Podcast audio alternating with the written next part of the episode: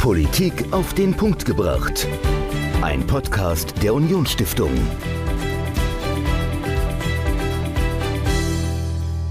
Hallo und herzlich willkommen zu einer Insta Live Story.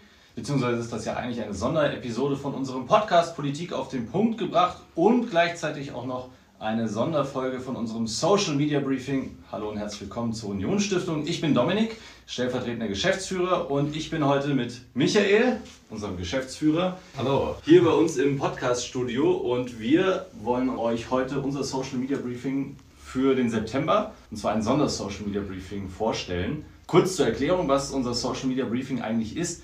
Wir versuchen jede Woche so ein bisschen zu gucken, was machen Saarlands Politikerinnen und Politiker eigentlich auf den sozialen Netzwerken. Wie sind sie auf Facebook aktiv, auf Instagram, wer ist da ganz weit vorne, wer hat viele Follower, wer hat viele Follower dazu gewonnen, wer postet viel. Und da gucken wir die ganzen sozialen Kanäle durch und gucken auch immer, wer ist denn vielleicht ein Newcomer, wer ist denn super im letzten Monat gewesen, hat viel dazu gewonnen, viele Likes auch bekommen. Und was machen die richtig, um auch anderen Politikerinnen und Politikern dann zu zeigen, so könnt ihr gut Leute auf den sozialen Netzwerken erreichen, so könnt ihr Follower dazu gewinnen und eure politischen Messages auch verbreiten und mit den Leuten ins Gespräch kommen. Und dazu gibt es immer jede Menge Statistiken, viele Zahlen und das haben wir in diesem Monat auch. Allerdings nicht zu Politikerinnen und Politikern und wie die auf den sozialen Kanälen unterwegs sind, sondern wir haben uns Zahlen zur Bundestagswahl diesmal rausgesucht. Wir haben vom Institut Civey, ein Startup-Unternehmen, Umfragen und Statistiken zur Bundestagswahl im Saarland geholt. Und Michael, vielleicht kannst du mal kurz erklären, was Civey genau ist, was die machen und was die, die Leute gefragt haben. Ganz grob. Genau, also Civil ist ein Startup, wurde 2015 gegründet, ein modernes Umfrageinstitut, also das jetzt nicht klassisch auf Telefonumfragen setzt, sondern auf Online-Umfragen. Vielleicht hat es der eine oder andere schon mal gesehen, wenn man bei spiegel.de oder bei fokus.de oder auch bei der Saarbrücker Zeitung surft, dann wird manchmal so eine Umfrage eingeblendet und da bekommt man dann zum Beispiel die Frage gestellt, was würden Sie nächsten Sonntag wählen, wenn Landtagswahlen im Saarland wäre. Und dann kann man anklicken und dann bekommt man auch gleich die Ergebnisse angezeigt. Ah, also cool. es ist wirklich ein Online-Tool, das äh, darauf setzt, die Leute online abzuholen und dort die Umfragen dann auch gleich direkt auszuwerten. Also finde ich auch persönlich ganz spannend und eine neue Herangehensweise. Das ist diese Tankanzeige, die man da manchmal auswählen kann, oder? Dass man da auf so einem, in so einem Halbkreis einen Zeiger hat und dann verschiedenes da anwählen kann, dass man sagt, so von A bis B, ich bin so irgendwo in der Mitte. Ist das diese Umfrage? Das gibt es auch, aber es ist Also meistens auch, so okay. zum Anklicken. Ah, also, okay. dass man sagt, okay, jetzt klick hier Grüne, CDU, SPD an, Ah, äh, okay. um deine Wahlpräferenz dann kundzutun. Also vielleicht habt ihr das ja schon mal gesehen, vielleicht habt ihr auch schon mal mitgemacht. Und wir haben uns die Umfrageergebnisse von Civil geholt, die sie vor der Bundestagswahl durchgeführt haben. Das sind jede Menge, ich glaube 40 Folien haben wir insgesamt. Ja, ganz viel. Also jede Menge. Und in unserem Social Media Briefing, das ihr auch auf unserer Homepage angucken könnt, ist jetzt schon online. Da könnt ihr eine Auswahl, die wir für euch zusammengestellt haben, angucken. Und wir wollen jetzt mal ein bisschen darüber reden und uns mal so ein paar Umfragen angucken. Und zum Einstieg, beziehungsweise bevor ich in den Einstieg komme und wir darüber reden, was deine Top-Themen waren, der Aufruf an euch. Macht gerne mit, wenn ihr jetzt Fragen gleich habt zur Umfrage, wenn ihr mitdiskutieren wollt mit Michael und mir. Schaltet euch gerne dazu, stellt uns eure Fragen und ja, redet mit uns über die Bundestagswahl, über das, was die Saarländerinnen und Saarländer wirklich bewegt hat.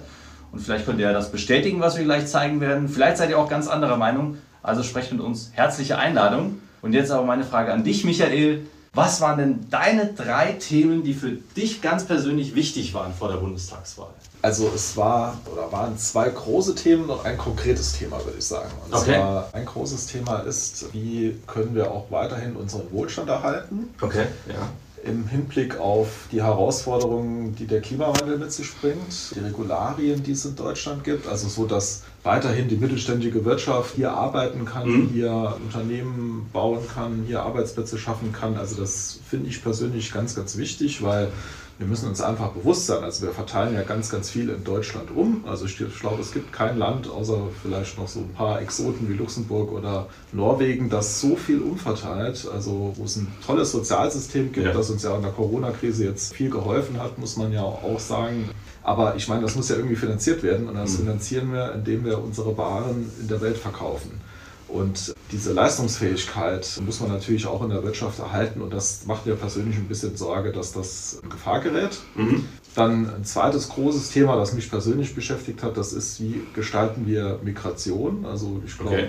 jeder stimmt zu, dass, dass wir Migration brauchen, aber ja. wir brauchen, denke ich, ein modernes Einwanderungsgesetz, sodass wir auch Fachkräfte ins Land holen, die ja an allen Ecken und Enden fehlen und mhm. dass man vielleicht weniger Leute anzieht, die hier nicht zur Gesellschaft beitragen wollen. Also das, mhm. das ist auf jeden Fall ein Thema, das mich beschäftigt hat und dann ein ganz konkretes Thema, das äh, beschäftigt uns in der Familie, also hat jetzt nicht nur mich beschäftigt, sondern auch meine Eltern und zwar, da gibt es eine alte Ölheizung okay. und wir haben uns die Frage gestellt, durch was kann man die ersetzen? Also ja. durch eine neue Ölheizung, also bei uns auf dem Dorf gibt es kein Gasnetz, okay. durch ja. eine Wärmepumpe, da habe ich das Problem, wie sieht die Stromversorgung der Zukunft mhm. aus? Also wir haben, spielt natürlich die Energiewende Umstände eine Rolle. Also man ist ja in Deutschland meiner Meinung nach auch ein bisschen planlos unterwegs. Also man will aus allem aussteigen, aber so auch richtig nicht in neue Dinge einsteigen. Nee. Also ich will keine Atomkraft, ich halte meine Kohlekraftwerke ab. Bei uns in Hasborn wurde mal ein Windpark verhindert, was ich auch nicht verstehen konnte. Mhm. Das war ein Thema, das uns bewegt hat. Also wie sieht da die, die Heizung der Zukunft aus, praktisch? Kann ich verstehen. Also drei sehr, sehr konkrete Themen. Ich fasse vielleicht nochmal kurz zusammen. Also wir hatten Klimawandel und Wirtschaft in Kombination. Mhm. Wir hatten innere Sicherheit mit Schwerpunkt Migration. Und dann ja, Klimawandel bzw. Energiewende vor allem. Ja, Energiewende kann man sagen. Genau, okay. Also das sind die drei Punkte, die dich maßgeblich beeindruckt haben. Und jetzt gucken wir uns mal die erste Umfrage an. Da wurde gefragt, welche drei Themen werden Ihrer Meinung nach die Bundestagswahl bestimmen? Also da hat man die Saarländerinnen und Saarländer gefragt, was sie glauben, welche Punkte spielen beim Wahlkampf eine Rolle. Also da geht es gar nicht um die persönliche Meinung, sondern welche Themen sind beim Wahlkampf wichtig. Und dann haben wir ganz oben Bildung und Forschung spielt fast gar keine Rolle. Digitalisierung war für ein Drittel wichtig. Also man konnte mehrere Sachen ankreuzen. Ein Thema, das alle ganz weit vorne gesehen haben, war Umwelt- und Klimapolitik. Ich glaube, das haben wir jetzt auch bei, du hast es auch zwei, in zwei Punkten angesprochen, also ganz wichtig. Migration, nur bei einem Fünftel der Leute. Das war jetzt nicht so wichtig oder schien kein großes Thema zu sein, aber Renten- und Sozialsysteme und dann vor allem Wirtschaft und Arbeitsplätze. Also das wurde, ich würde mal sagen, die drei Klima-, Sozialsysteme und Wirtschaft und Arbeitsplätze, wurden als die großen Themen gesehen.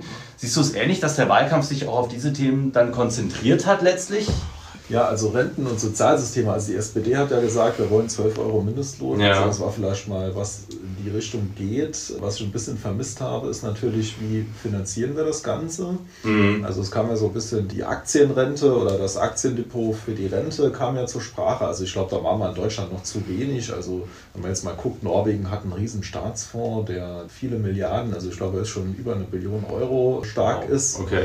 Damit kann man einiges machen, aber in Deutschland haben wir so ein umlagefinanziertes differenziertes System, also Beitragszahler, die arbeiten, zahlen für Rentner. Aber scheint ein Thema zu sein. War jetzt für mich kein Thema so richtig, aber also zeigt ja. Ich muss auch gestehen, also ich habe das im Wahlkampf jetzt auch nicht als eines der bestimmenden Themen wahrgenommen. Also wenn man vielleicht dann nochmal nach Berlin geschaut hat, ich glaube, die Mietpreisbremse, das war vielleicht noch so ein Thema, was damit reingespielt hat, aber ansonsten habe ich das jetzt auch nicht so als Thema wahrgenommen. Aber für die Saarländer war es zumindest erwartet worden. Wirtschaft und Arbeitsplätze, das war, glaube ich, durchaus ein Thema. Auf jeden Fall. Also ich glaube, wir haben ja hier viele Herausforderungen. Also die Stahlindustrie, Spannungsfeld, Klimawandel. Ja. Also wie kann man hier im Saarland noch die Stahlindustrie erhalten oder auch das Fortwerk, wo die Zukunft ungewiss ist. Also ich glaube, da haben viele Menschen Angst um ihre Arbeitsplätze. Und genau, Klimapolitik spielt da ja auch eine Rolle. Also ich finde, unser Wirtschaftsminister Peter Altmaier, der hat da was ein schönes Beispiel gebracht. Also wenn wir jetzt irgendwie die Stahlindustrie hier im Saarland platt machen, indem wir ähm, mhm. die Bedingungen so gestalten, dass die nicht mehr produzieren können zu wettbewerbsfähigen Konditionen und dann den Stahl aus China importieren, dann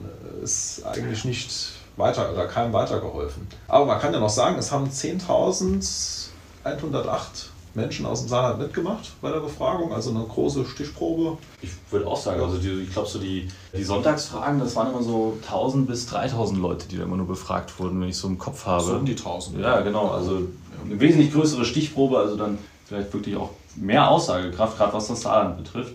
Also wie gesagt, erste Folie, so was haben die Leute erwartet im Wahlkampf und jetzt auf der nächsten Folie ist, was ist ihnen eigentlich persönlich wichtig? Und das finde ich viel, viel interessanter, denn das sind ganz andere Themen. Also größtenteils. Beispielsweise, also den krassesten Unterschied finde ich wirklich zu Bildung und Forschung. Also ein Drittel der Saarländerinnen und Saarländer sagt, Bildung und Forschung ist mir eigentlich wichtig. Ich will, dass die Politik da etwas macht, dass sie da Stellung bezieht. Und es wurde aber für den Wahlkampf gar nicht erwartet. Hast du denn dieses Thema gesehen irgendwo im Wahlkampf? Gut, man muss ja fairerweise sagen, dass das Schulpolitik, dass das Bildung eigentlich Ländersache ist. Also das spielt jetzt ja, ja. im Bundestagswahlkampf vielleicht nicht so die Rolle, aber trotzdem, äh, klar, auch wahrscheinlich bedingt durch Corona ist das Thema ja nochmal aufgeploppt, wo der mhm. Bund ja auch mit Förderprogrammen geholfen hat, dass man digitale Endgeräte für Lehrer anschafft und so weiter. Aber dass das jetzt nicht so die Rolle spielt, war vielleicht so schon erwartbar. Und persönlich scheint den Leuten Umwelt- und Klimapolitik auch nicht ganz so wichtig zu sein, wie sie es für den Wahlkampf erwartet haben. Fand ich auch bemerkenswert. Also 40 Prozent sind immer noch fast die Hälfte der Leute. Aber da war Renten- und Sozialsysteme war den Leuten wichtiger.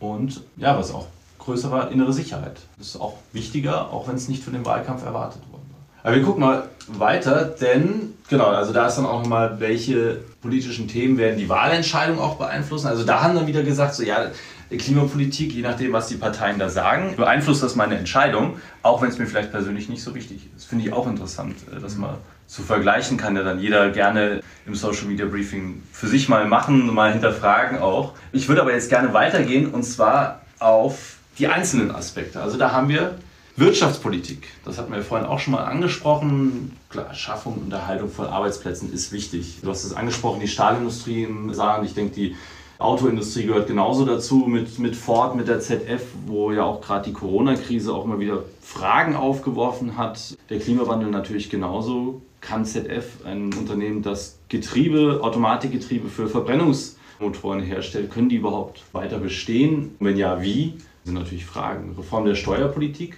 scheint dann auch wieder Thema zu sein. Da haben ja auch einige Parteien Stellung dazu bezogen. War das für dich auch ein Thema? Oder siehst du das eher gelassen? Ja klar, also man bezahlt ja nicht gerne Steuern. Und, äh, ich, ich glaube, so, so, Steuersenkungen, das hat man jetzt ja auch schon länger nicht mehr gehabt. Also ich denke, das war schon ein Thema. Mhm. Aber ich glaube einfach so die Komplexität des Steuersystems. Ich habe jetzt BWL studiert, aber ich tue mir das mit der Steuererklärung nicht an. Also das macht für mich ein Steuerberater. also ich bin jetzt nicht ganz so weit weg vom Fach, ja. würde ich sagen. Aber trotzdem mich da irgendwie drei Tage lang mit Viso-Steuerprogramm reinzufuchsen, da habe ich einfach keine Lust drauf. Und wir waren ja in Estland, da gibt es ja ein Flat-Tax-System, also finde ich super. Also man bekommt vom Amt schon mal seine Steuererklärung gemacht in Estland, bekommt die zugeschickt und kriegt gesagt, bitte noch einmal durchchecken und dann auf Absenden klicken. Alles digital. Also da können wir uns vielleicht noch von anderen Ländern was abgucken.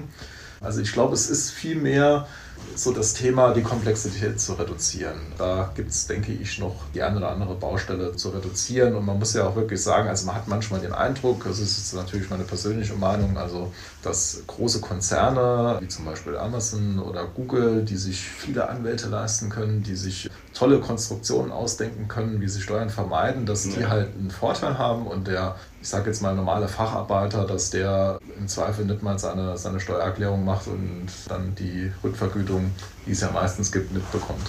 Das ist richtig. Also ein schwieriges Thema. Ich erinnere mich da nur mal an den berühmten Satz von der Steuererklärung auf dem Bierdeckel, was auch nie geschafft wurde. Also ja, schwieriges Thema. Ja, klar, auf jeden Fall. Genau, und dann haben wir natürlich das Thema, was du auch angesprochen hast, den Umbau von umweltschädlichen Industrien. Also wie kann man ja, umweltschädliche Industrien so rückbauen, dass gleichzeitig Arbeitsplätze erhalten werden. Also sehe ich auch sehr, sehr, als sehr wichtig, sehr essentiell und da bin ich sehr gespannt, was eine kommende Regierung, egal wie sie denn dann aussieht, dahingehend macht, weil ich glaube, das wird uns die nächsten Jahre begleiten. Also da werden wir nicht mehr von loskommen, von diesem Umbau, von der Energiewende auch. Aber gucken wir mal weiter. Umweltpolitik hatten wir ja gerade. Da fand ich bei dieser Grafik sehr interessant, dass CO2-Bepreisung, das hat überhaupt gar keine Rolle gespielt. Mhm. Glaubst du, dass, dass solche Themen dann auch vielmals zu komplex sind, dass man sagt, so, ja, CO2-Bepreisung, das ist mir sehr, sehr wichtig und das ist entscheidend? Oder muss man schon, weiß nicht, BWL studiert haben, um das überhaupt zu kapieren? Also ich glaube, das ist, natürlich spielt es auch im Geldbeutel der Bürgerinnen und Bürger eine Rolle, wenn ich es ja. an einer Tankstelle irgendwie sehe und, und merke oder wenn ich fliegen will. Aber ich glaube, das ist eher so ein Thema, dass man irgendwie Richtung Industrie dann eher schiebt.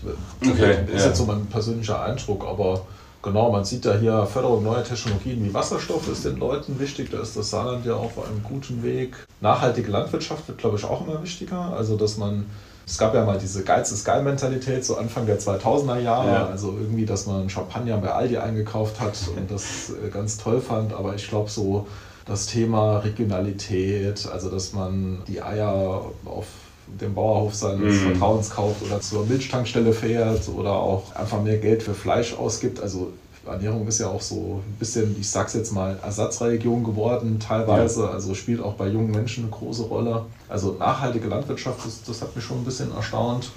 Das hat ja mittlerweile, also zumindest ist, ist das mein Empfinden, ist es oftmals auch eine Art Gütesiegel, wenn irgendwo Bio dabei steht. Also ich weiß nicht, ob es dir auch ähnlich geht, aber wenn ich irgendwie zwei ähnlich gute Produkte habe, sind die mittlerweile auch von ihrer Aufmachung, von ihrem Produktdesign, wenn Bio draufsteht, oftmals so gut, dass ich sage, ja, eigentlich zahle ich dann lieber einen Euro, zwei, drei mehr und hole das Bio, weil es einfach dann auch, es steckt mehr Qualität dahinter, also gefühlt. Gefühlt, ja. So Social Proof irgendwie. Ja, genau. Also ich kaufe dann lieber an Scheuern die Eier oder so. Oder ein Freund von uns ist tatsächlich Landwirt, der hat keinen Biohof, aber hat halt auch Hühner und da weiß man irgendwie, okay, das. Ja, ja, das sind von um die Ecke, genau, von irgendwo. Ja. Gesundheitspolitik war ja eigentlich eigentlich erwartbar auch ein Thema, was eine Rolle spielen könnte, gerade unter dem riesengroßen Begriff Corona-Pandemie. Aber wenn man hier mal guckt, was den Leuten bei dem Thema wichtig war, also Impfkampagne spielt fast gar keine Rolle. Bekämpfung der Corona-Pandemie haben jetzt auch nur ein Fünftel der Leute gesagt, also ein Viertel, 24 Prozent. Aber Bezahlung der Pflege, wo wir dann eigentlich wieder in dem wirtschaftlichen äh, Arbeitsplätzebereich sind, das war ein Thema. Hättest du das sag ich, Anfang des Jahres, als Corona noch richtig knallhart war, hättest du es erwartet oder hast du damals das Gefühl, der Wahlkampf, das wird ein Corona-Wahlkampf? Das ist wirklich schwierig zu sagen. Also es war ja dann noch relativ weit weg die Wahl. Also man war ja. irgendwie in der Pandemiebekämpfung, das war so das bestimmte Thema. Bessere Bezahlung der Pflege ist dann natürlich aufgeploppt, also weil mhm. natürlich das, das, Krankenhaus irgendwie auch im Fokus der Berichterstattung stand und die Pflegekräfte ja eine tolle Arbeit unter großer Belastung leisten mussten. Absolut. Das spielt natürlich auch mit dem zweitwichtigsten Thema einher, Finanzierung des Gesundheitswesens. Also wenn ich die Pflegekräfte besser bezahle, dann muss ich es natürlich finanzieren und das macht natürlich der Beitragszahler, also die Gemeinschaft. Das muss natürlich mhm. klar sein. Ich weiß jetzt nicht, ob da auch Altenpflege eine Rolle spielt. Da gab es jetzt ja die Diskussion um osteuropäische Hilfskräfte, die ja meistens dann im eigenen Haushalt pflegen. Mhm. Aber das ist natürlich, ich habe letztens nochmal Zahlen gesehen, also mein Pflegefall wird, 50 Prozent der Leute landen dann praktisch in Armut. Also das Haus, die Ersparnisse sind weg, ist natürlich sehr, sehr teuer für die breite Mehrheit der Bevölkerung, das alles zu tragen. Aber ja, ja klar, spielt natürlich eine Rolle. Ah, Innenpolitik haben wir noch. Das hattest du ja vorhin angesprochen mit dem Thema Migration. Ist auch aufgeführt, war für ein Drittel der Leute wichtig. Allgemeine innere Sicherheit war, hatten mehr als die Hälfte wir hatten uns vorhin schon unterhalten, das ist natürlich ein schwammiger Begriff. Allgemeine innere Sicherheit, wenn man dann noch Dinge wie ja, Ausstattung der Polizei als Extrapunkt hat, Terrorismus, Rechtsradikalismus sind auch Extrapunkte. Also die Frage, was genau wird darunter verstanden, finde ich ein bisschen schwierig, aber es ist natürlich, glaube ich, einfach so ein Grundbedürfnis, oder? Dass man sagt, man will in einem Dorf, in einer Stadt, in einem Land leben, in dem man sich sicher fühlt, in dem man nachts auf die Straße gehen kann, auch, auch als Frau. Also von daher, glaube ich, ist das immer ein wichtiges Thema und da muss die Politik, glaube ich, auch immer wieder reflektieren, gucken, ob alles in Ordnung ist oder ja, auf jeden Fall. Also das innere Sicherheit spielt, denke ich, eine große Rolle, weil wenn man in einem sicheren Land lebt, dann geht die Lebensqualität extrem in den Keller. Und man sieht ja, dass man auch was machen kann. In NRW wurde ja die Klangkriminalität oder wird immer noch massiv bekämpft. In anderen Bundesländern ist das nicht so der Fall. Und ja, auch Einbruchskriminalität, was bei uns so im ländlichen Bereich eine mhm. Rolle gespielt hat. Man muss ja sagen, wir leben ja schon sehr sicher. Also ich komme aus dem Landkreis St. Wendel. Also ich kann mich nicht erinnern, dass es mal in den letzten Jahren ein Tötungsdelikt gegeben hat im Landkreis oder eine Messerstecherei oder dass irgendjemand überfallen wurde und dabei verletzt wurde. Also da kann ich mich persönlich eigentlich gar nicht mehr daran erinnern. Das ist ja ein gutes Zeichen. Ja. Also es ist, wenn ich das jetzt mal so unfachmännisch sagen darf, bei uns eher Einbruch, Sachbeschädigung, ein bisschen Randale in der Innenstadt, wenn man was getrunken hat. Aber so die großen Straftaten, das geht dann eher Richtung Ballungsräume, also Saarbrücken, mhm. Neunkirchen. Absolut. Und natürlich Rechtsextremismus sollte man natürlich auch nicht aus dem Auge verlieren. Also das ist ein wichtiges Feld, wo der Staat auch was tun muss, meiner Meinung nach. Man sollte mhm. aber nicht nur was gegen Rechtsextreme tun, sondern auch was gegen Linksextreme und natürlich auch gegen religiös extremistisch motivierte Straftäter. Ja. Also das sind wichtige Felder, die man, die man nicht tolerieren sollte. Ja, ist natürlich auch in der Umfrage hier, ich meine, wir haben Terrorismus, wir haben Rechtsradikalismus als eigene Punkte aufgeführt. Das geht ja teilweise auch ineinander über. Also Rechtsterrorismus, genauso wie du sagst, Extremismus von auch der linken Seite und von religiösen Ideologen dann gibt, ist gar nicht hier aufgeführt, ist die Frage, ob das, wo die, diejenigen, die es beantwortet haben, das dann gesehen haben, wo sie es vielleicht mit rein interpretiert haben. Aber es sind natürlich auf jeden Fall auch, auch wichtige Themen, die uns auch wahrscheinlich die nächsten Jahre weiter begleiten werden. Digitalisierung, Modernisierung, bevor wir uns das genauer angucken, da gibt es, jetzt klicke ich einfach mal ein bisschen weiter, damit wir nicht jede Folie im Einzelnen besprechen. Genau, es gibt diese Folie. Und zwar wurden die Leute dann befragt, welche Spitzenkandidatinnen und Kandidaten der Parteien, wem man da den größten Antrieb oder wem man am ehesten eben zutraute, das Land zu modernisieren. Also da geht es wirklich um die Modernisierung. Und die drei Kanzlerkandidatinnen und Kandidaten haben ähnlich gut abgeschnitten. Bisschen Schwankungen nach links und rechts. Christian Lindner, dem wurde auch zugetraut, dass er das Land modernisiert. Schätzt du ihn auch so ein? Also, oder ist das einfach nur, verkauft er sich gut als jemand, der modern ist? Also ich finde, dass die FDP eine sehr gute Kampagne gemacht hat. Mhm. Also das hat mir sehr gut gefallen. Ich hätte da noch eher einen höheren Wert erwartet, muss ich sagen, bei Christian Lindner. Also das, ich hätte gedacht, dass er vor Baerbock oder sogar auch vor Laschet landet oder auch für Scholz, also dass er da eher die, die Person ist, dem da die meiste Kompetenz zugeschrieben wird. Ja, aber muss auch mal liefern. Also wollte ja vor vier Jahren nicht mitmachen, hat ja, ja, die Sondierung abgebrochen und muss man einfach mal schauen. Gehen wir davon aus, dass die FDP an irgendeiner Bundesregierung beteiligt ist, wie er das machen will, weil ja, so die Selbstbeharrungskräfte eines Apparates sind natürlich nicht zu unterschätzen und bin mal gespannt. Auf jeden Fall. Also ich finde das interessant, vor allem wenn man es dann mit einer der anderen Folien noch vergleicht. Und zwar wer verkörpert für Sie am ehesten Begriffe wie Aufbruch und Neuanfang? Und da ist zum Beispiel Christian Lindner, aber auch Olaf Scholz und Armin Laschet schneiden da nicht so gut ab. Also offensichtlich haben die Leute einen ganz, ganz großen Unterschied gemacht zwischen Modernisierung auf der einen Seite und Aufbruch und Neuanfang auf der anderen Seite. Siehst du das auch so oder würdest du die Begriffe eigentlich eher als kongruent ansehen? Ja, Neuanfang. Also man muss ja sagen, die Grünen waren jetzt ja lange nicht an einer Bundesregierung beteiligt. Die FDP, SPD und CDU ja in den letzten Jahren schon. Ja, Annalena Baerbock und natürlich auch Robert Habeck war ja so, so ein bisschen das Dreamteam der deutschen Presse. Also man, zumindest man, im Mai. Zumindest im Mai, aber ja. man hat ja meiner Meinung nach, also es wurde ja schon gut inszeniert, auch von den Grünen dargestellt. Und von daher überrascht mich das eigentlich nicht so. Also ich hätte jetzt eher Christian Lindner auch noch gesehen, Neuanfang, Aufbruch. Ja. Aber gut, Annalena Baerbock ist ja jetzt jemand, der noch nicht Regierungsverantwortung war, der jetzt so natürlich auch für Neuanfang steht. Und Olaf Scholz war ja lange Finanzminister, Armin Laschet natürlich Ministerpräsident und Christian Lindner war ja auch mal in NRW in der Regierung mit dabei. Also das sind ja Leute, die jetzt schon mal dabei waren und jetzt vielleicht nicht so vor Neuanfang stehen.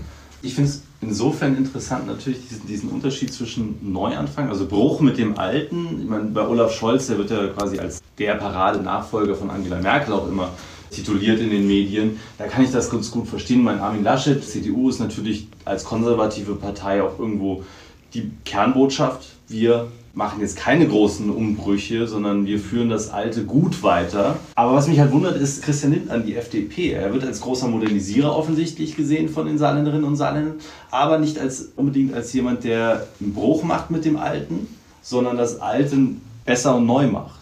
Noch mehr verwundert es mich dann, dass ihn vor allem junge Leute gewählt haben. Die FDP wurde ja von insbesondere unter 30-Jährigen und dann die ganz Jungen, die Erstwähler, so gut gewählt wie, wie kaum eine andere Partei. Und das aber trotzdem als niemand gesehen wird, der einen Aufbruch macht. Das spricht vielleicht auch für eine, für eine andere Jugend. Also ich hätte das von meiner Jugend vielleicht nicht erwartet, aber vielleicht ändert sich da auch die Jugend, dass die Jugend auch nicht mehr so also ich will jetzt nicht schlecht über die Jugend bei Instagram reden, überhaupt so, nicht. Ganz so alt bist du ja jetzt auch nicht. Nee, so alt bin ich eben. Ich bin ja. auch nicht so alt, aber das, ich hätte da einfach was anderes erwartet. So rein vom Gefühl her hätte ich das etwas anderes spannender gefunden. Also ohne das jetzt zu werten. Ist mir nur aufgefallen, von daher finde ich das eine sehr, sehr spannende Folie im Vergleich. Modernisieren, Aufbruch, Neuanfang und Veränderung, das ist ja das nächste. Jetzt setzen wir nochmal einen drauf. Wer möchte Ihrer Meinung nach ein Land am meisten verändern? Guck mal, da hat er nur 3%. Also er steht für eine Modernisierung, Christian Lindner und die FDP. Er steht nicht für einen Aufbruch, sondern für eine Fortführung. und er will nichts verändern. Also wie die mit dem Modernisieren zusammengeht, die Folie, das habe ich noch nicht so ganz verstanden. Ich weiß nicht, kannst du es mir erklären? Ist schwierig, oder? Ist schwierig zu erklären. Also, also ich denke einfach an Annalena Baerbock, frisches, neues Gesicht, die, wo man, wenn man jetzt sehr ehrlich Ja. ist, erst in diesem Jahr irgendwie auf die politische Bühne kam und ich glaube, das gab dann schon so ein bisschen den Ausschlag in dem Bereich. Ja, vielleicht wenn wir mal zurückgucken. Also das hier war genau ein Monat vor der Wahl der Befragungszeitraum und die anderen beiden aber genauso. Und waren auch immer die von den Stichproben her ähnlich. Also äh, interessant. Also die Interpretation, vielleicht müssen da andere mal. Also fand ich super spannend. Es gab noch folgenden Punkt, vielleicht können wir darüber nochmal reden und dann schauen wir mal, ob es vielleicht Fragen gibt. Modernisierung nochmal, Digitalisierung und Modernisierung. Ganz großes Thema. Bürokratieabbau, bzw. Entbürokratisierung, Wettbewerbsfähigkeit der deutschen Industrie und dann Ausstattung der Schulen. Wären das für dich auch so die Top-Themen, die drei? Oder siehst du andere? Na gut, wir haben noch Netzausbau, also die drei. Ja, also ich glaube, Netzausbau ist ein ganz wichtiges Thema, wobei da ja auch schon viel gemacht wurde. Mhm. Also gerade im Saarland ist das ja super gelaufen. Also in Hasborn, wo ich wohne, gibt es Ja. schnelles Internet. Also das kam bei den Bürgerinnen und Bürgern an und jetzt Okay. wird ja auch echtes Glasfaser-Internet ausgebaut. Ja, stimmt. Also nochmal eine Stufe. Da sind wir, denke ich, auf einem guten Weg. Hat halt leider etwas zu lange gedauert, aber ich meine, Zeit kann man jetzt nicht zurückdrehen. Ausstattung der Schulen, also würde ich jetzt auch eher sagen, also so vom Gefühl her, unsere Schulen sind eigentlich ganz gut ausgestattet. Es wird meiner Meinung nach nicht an Hardware mangeln. Also sowohl die, die Lehrer, also es kann man jetzt irgendwie keiner erzählen, dass es Lehrer gibt, die noch keinen Laptop haben oder Mhm. es daran scheitert, den Laptop zu beschaffen. Also jeder hat einen Laptop, die meisten Schüler auch. Also man muss auch mal gucken, mobile Endgeräte in der Bevölkerung. Also ich glaube, das gab es noch nie in der Geschichte der Bundesrepublik, dass ein technisches Gerät so weit verbreitet ist, also nahezu 100 Prozent. Hätte ich jetzt so nicht gesehen, wobei Schulen natürlich, man muss sagen, so der, der Sachkostenträger, das sind ja meistens die Kommunen, also bei den weiterführenden Schulen die Landkreise oder der Regionalverband, bei den Grundschulen die Gemeinden.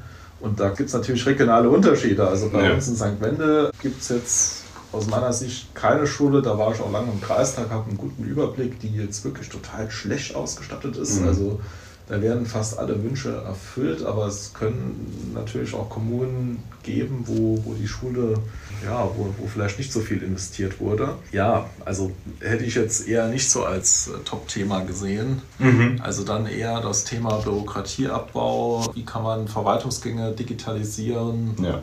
Also ich meine, da gibt es ja auch tolle Vorbilder, äh, die man eigentlich nur kopieren muss. Also Du hast Estland vorhin genannt. Ja, äh, wunderbares mal- Beispiel. will ich Ja, mal aber- Estland nennen, aber es gibt ja hier tolle Ansätze. Letztens habe ich gesehen, es gibt eine Paketstation für Gemeinden. Das Problem ist ja, wenn ich einen Personalausweis beantrage, muss ich den ja nochmal abholen. Und dann hole ich mir vielleicht irgendwie ein paar Stunden frei oder einen halben Tag, um so einen Personalausweis zu beantragen. Mhm. Dann muss man dann wieder einen halben Tag frei holen, um den abzuholen. Jetzt gibt es Gemeinden wie Tolai, die haben auch mal samstags geöffnet. Es gibt aber auch Gemeinden, die machen das wie vor, vor 50 Jahren. Und es gibt jetzt eine Lösung, und da frage ich mich, warum die nicht jede Gemeinde hat, dass man solche Dokumente dann in eine Paketstation vor dem Rathaus gelegt bekommt, bekommt einen Code zugesendet, dann kann ich meinen Personalausweis oder sonstiges Dokument, was auch immer, abholen. Also es gibt ja auch einfache Lösungen. Und da ist auch nochmal das Thema Beharrungskräfte innerhalb der Verwaltung. Also es ist natürlich Arbeit, solche Prozesse zu digitalisieren, zu entschlacken, anders zu machen als wie die letzten 30 Jahre. Aber da muss jeder auch an seine Verantwortung denken, der dort arbeiten, gegenüber der, der Bevölkerung, gegenüber dem Land, gegenüber der Wettbewerbsfähigkeit, dass Mhm. da nochmal ein Ruck durchs Land geht und dass da schnelle und einfach umzusetzende Lösungen gefunden werden. Also ich bin ja ein Freund von einfachen Lösungen Ja. und von Ausprobieren. Kann ich nur unterschreiben. Also für mich persönlich wäre gerade das Thema erneuerbare Energien und Trassenausbau wäre für mich wichtiger gewesen. Also hätte ich weiter vorne gesehen. Bürokratieabbau, da gehe ich, gehe ich voll mit. Und ja, Verwaltung und Behördengänge, also auch das. Wobei ich muss sagen, also gerade Thema Bundestagswahl, ich musste Briefwahl machen, weil ich an dem Wochenende auf Fortbildung in Berlin war. Und dann kam eben der Bescheid hier, Sie dürfen jetzt wählen gehen. Und dann war dort ein QR-Code drauf, wenn man Briefwahl beantragen wollte. Ich habe den QR-Code gescannt, waren zwei Klicks und am nächsten Tag waren die Briefwahlunterlagen da. Das fand ich geil. Ja, das, Also da war ich absolut begeistert. Genau. Also es funktioniert. Es Es funktioniert, funktioniert, ja. super. Das fand ich spitze. war ja eine saarlandweite Lösung, also fand ich auch gut. Konnte es bei jeder Gemeinde auf der Webseite beantragen, relativ einfach und nee, wirklich toll. Also das war mal ein gutes Beispiel. Absolut. Ja, soweit also der Überblick über unser aktuelles Social Media Briefing zum Thema Bundestagswahl und was das Saarland bewegt hat. Und jetzt dürft ihr gerne mitdiskutieren. Was hat euch bewegt? Habt ihr irgendwelche Fragen zu den Folien? Wollt ihr etwas wissen? Ihr könnt jetzt live eure Fragen stellen. Ich frage mal unseren, unseren Kameramann Janis, gibt es denn Fragen? Ja, wir hatten vorhin eine Frage und zwar, warum hat sich der Klimaschutz nicht für die Grünen ausgezahlt? Die hatten keine Liste im Saarland. einfache Antwort. Ich weiß es nicht. Ja, ich kann es auch nicht sagen. Ich habe ich hab heute Morgen auch nochmal im, im Deutschlandfunk einen Kommentar gehört zum Ergebnis und die eigentlich, also die einhellige Meinung ist, diese Flutkatastrophe im Ahrtal und in Nordrhein-Westfalen, da haben die Grünen keinen Profit rausschlagen können. Und es gibt einen aktuellen Podcast von der Zeit, wo ein Professor, ein Politikprofessor, die vier großen Überraschungen der Wahl so ein bisschen analysiert und er sagt auch, naja, die Grünen haben zwar den Klimaschutz, aber sonst nichts. Sonst werden sie mit keinem großen Thema in Verbindung gebracht. Und er hat gesagt, naja, wahrscheinlich sind diese 20x Prozent das Glasdach für die Grünen. Also bis dahin kommen sie, das können sie erreichen, aber darüber hinaus werden sie wahrscheinlich keine Punkte machen, weil ihnen da die Kompetenzen nicht zugesprochen werden. Wäre die Frage, ob sie sich denn links und rechts noch verbessern könnten, theoretisch was auf lokaler Ebene bestimmt leichter sein mag als dann auf Bundesebene. Das war eine Analyse. Ich weiß nicht, würdest du da so ungefähr mitgehen? Nee, gebe ich da schon recht. Also verbindet man natürlich mit, mit Klimaschutz und ja, mit sonst nicht viel, wenn man ehrlich ist. Ja. Ja. Und ich meine, das ist gar keine Frage. Das ist absolut ein Thema. Das ist auch, war ja auch in der Umfrage genannt. Das ist eines der bestimmenden Themen dieser, dieser Wahl gewesen. Das wird es aber auch noch in den nächsten Wahlen sein. Ganz bestimmt die kommenden Landtagswahlen.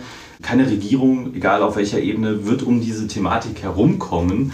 Aber wenn man sich zum Beispiel die Wahlumfragen auch auf Bundesebene angeguckt hat, vom Alter her, wer hat was gewählt und wem waren welche Themen wichtig. Ü60 waren, glaube ich, 8%, die den Klimawandel als bestimmendes Thema empfunden haben. Also ich glaube, da haben wir auch einen Generationenkonflikt. Und da weiß ich nicht, welchen Einfluss das noch auf lange Sicht hat, dass ältere Menschen zwar sagen, ja, das ist durchaus ein wichtiges Thema, aber das ist nicht so wichtig, dass ich meine Wahl, meine Stimme deswegen anderen Partei gebe. Ich glaube, das ist vielleicht auch ein Problem, was die Grünen haben.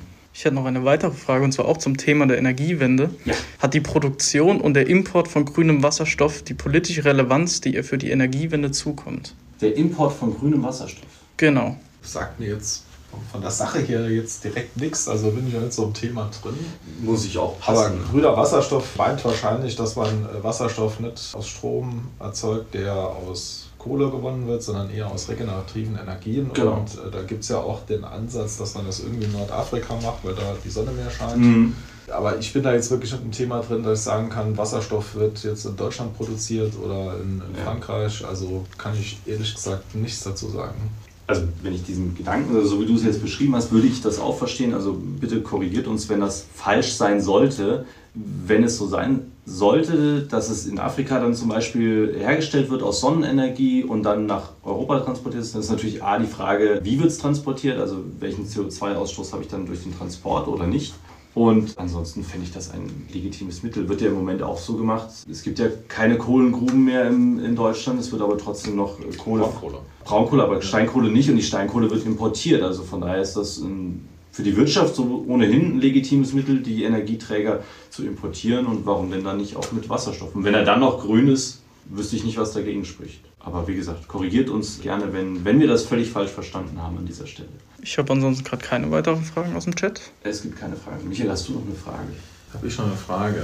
Nee, also ich glaube, jeder, der, der Lust hat, kann sich das Social Media Briefing nochmal anschauen zur Bundestagswahl. Nächste Woche kommt dann das reguläre Social Media Briefing, wo wir nochmal gucken, wie hat sich die Bundestagswahl auf Facebook, auf Instagram bei den politischen Akteuren hier im Land abgebildet. Mhm. Äh, Finde ich auch ganz spannend und ja, würde mich natürlich freuen, wenn ihr dann nochmal in dieses Briefing reinschauen würdet.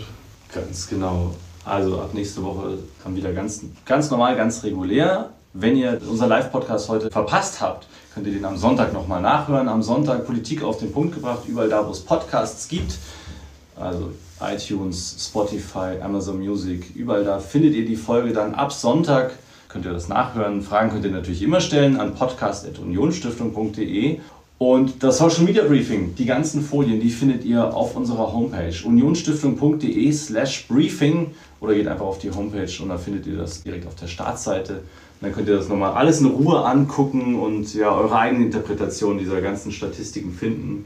Wie gesagt, super spannend, das Ganze mal zu vergleichen und sich zu überlegen, wo man selbst steht oder gestanden hat und dann irgendwann auch mal vergleichen, was die Regierung dann daraus gemacht hat aus diesen ganzen Themen. Und noch ein kleiner Hinweis, Michael, du hast es ganz am Anfang genannt beim Thema Renten und Rentensysteme. Hast du das Beispiel Norwegen genannt mit dem Staatsfonds als potenzielles Mittel, um ja, die Renten zu sichern? Und da haben wir jetzt schon die Einladung für euch. Am 9. Dezember haben wir einen Professor, einen absoluten Experten eingeladen, der etwas zu genau diesem Thema sagen wird. Staatsfonds am 9. Dezember. Guckt einfach auf unsere Homepage in die Veranstaltung. Da haben wir die Veranstaltung, glaube ich, schon angelegt. Wenn nicht, machen wir das in den nächsten Wochen. Aber das ist schon mal ein kleiner Tipp für den Dezember, falls euch dieses Thema noch mehr interessiert. Und dann, ja, wünschen wir euch noch eine schöne Woche. Vielleicht hören wir uns am Sonntag oder ihr hört uns am Sonntag wieder. Und für alles andere guckt auf unsere Homepage oder auf unsere Social Media Kanäle. Und dann sagen wir ein Auf Wiedersehen und wünschen euch einen schönen Abend. Eine kleine Abschlussfrage habe Ja, ich tatsächlich noch. gerne. Ist gerade reingekommen.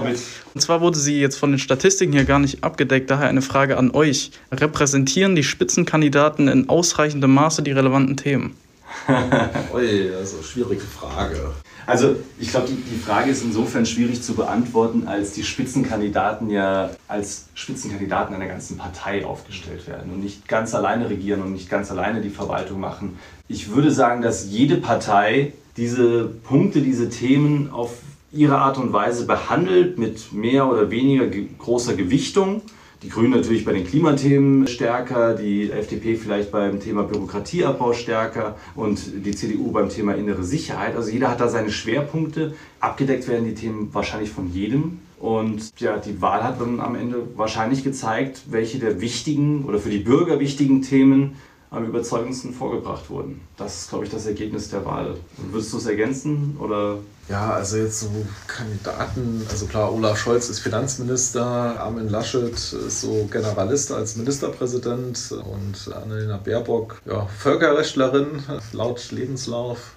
Aber da jetzt verschiedene Themen zuzuordnen, ist, denke ich, sehr, sehr schwierig. Also ich glaube, ein Spitzenkandidat, der muss einfach Kanzler können. Kanzler muss halt ganz, ganz viele Themen können und das möglichst gut auf internationalem Parkett auch rüberbringen und ein Land repräsentieren.